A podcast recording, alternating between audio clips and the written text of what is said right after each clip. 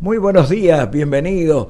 Le agradezco la paciencia mientras yo discurro así, buceador, investigador de nuestro pasado, identitario, etcétera, etcétera. Seguramente está al tanto de todas estas cosas. Y bueno, lo que voy a desarrollar hoy, Carlos, sí, tiene que ver con la ciudad, tiene que ver con una iglesia, pero con la rotonda, porque cuando estuve hablando con el director de cultura ese día de la charla de, Enrique de Niri, pasé a su despacho y vi un cuadro gigantesco de Sinforosa Rolón y Rubio que seguramente vos lo conocés. Sí, extraordinario, muy lindo cuadro. Debe ser eh, uno de los más importantes de la región, además de la provincia.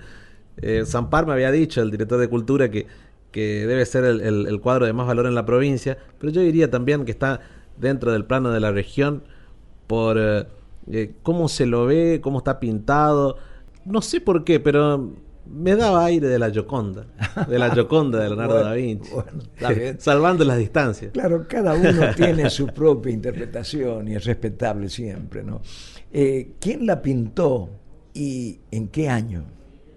Bueno, eso hablé y por ahora es desconocido el... Tal cual. Sí, es desconocido el, el ah, dato. Había un colega, colega periodista, digo, ¿no? Él es, destaca también como literato, etcétera, historiador. José Erasmo Gauto, que decía, nosotros, acá en Goya en particular, no tuvimos nunca el sentido de documentar, dejar los documentos, ¿no? Se ha hecho y quedó como una cosa y al final ahora, ¿quién pintó? ¿En qué año pintó ese cuadro también? Como quién fundó Goya y en qué año y por qué Goya. En este caso sabemos quién está pintada, ¿no? Y qué trascendencia tuvo en nuestra ciudad. Y en este editorial me animé a hacer eh, como una interpretación de lo que se puede ver eh, en el cuadro a partir de la postura de Sinforosa, y desde, desde ese plano imaginarme cómo fue su vida a partir también de los datos históricos que se encuentran.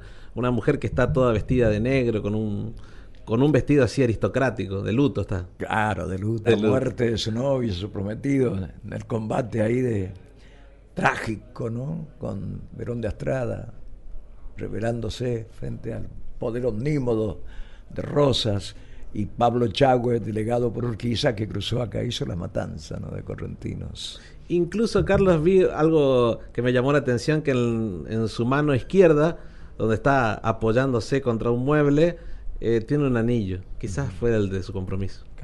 Tal vez.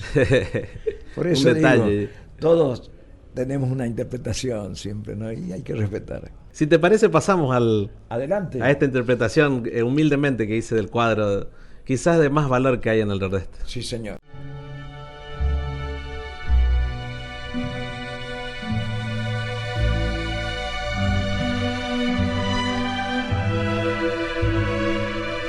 La Sinforosa se encuentra en la Casa de la Cultura de nuestra ciudad de Goya, pintada al óleo y vestida de luto.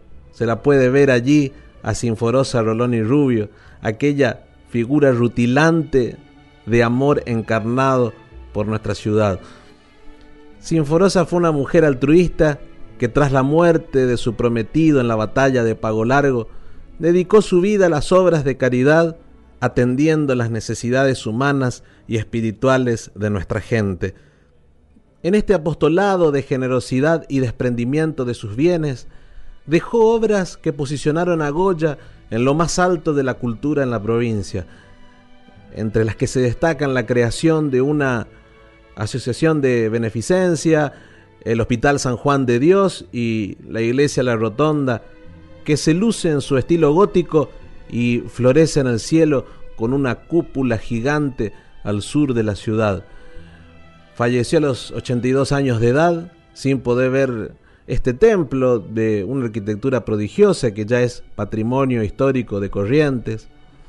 Y detrás de esta herencia incalculable que nació desde el silencio piadoso donde habita la palabra de Dios, se tejió el oscuro dolor de una muerte y el brillo de un alma consagrada al árbol de la cruz de Cristo.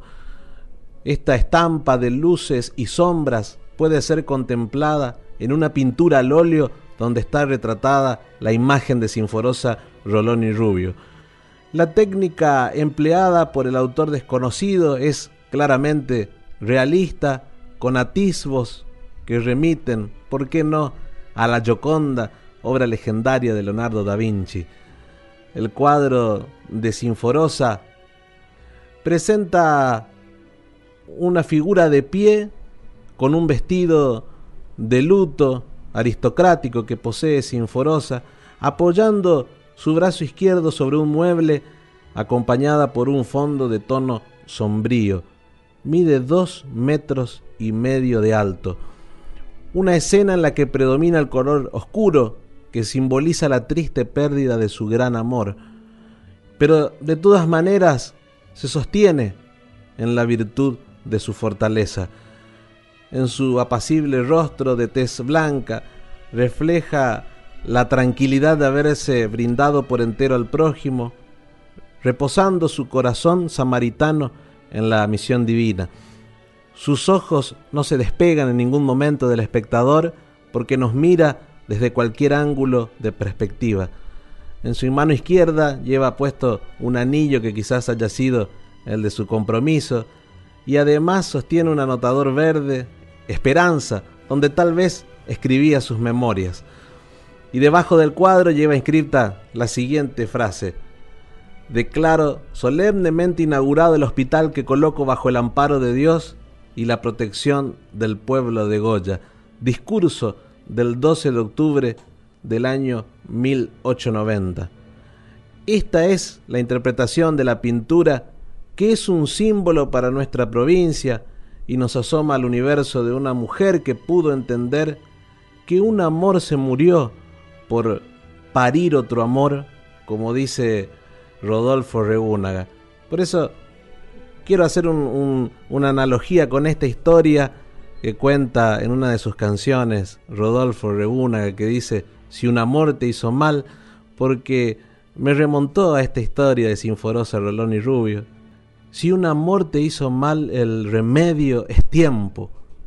Si dolió su final, lagrimea el viento, pues soltando el dolor queda el campo abierto al amor que vendrá y te hará renacer un amigo pondrá hombro a tus sollozos y te habrá de ayudar a juntar despojos y podrás entender hacia el medio luto que un amor se murió por parir otro amor.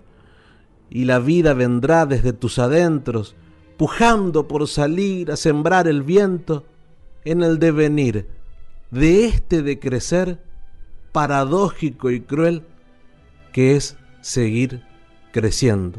Rodolfo Regúnaga, el bodoque, como lo conocían en el cancionero del litoral. Magistral.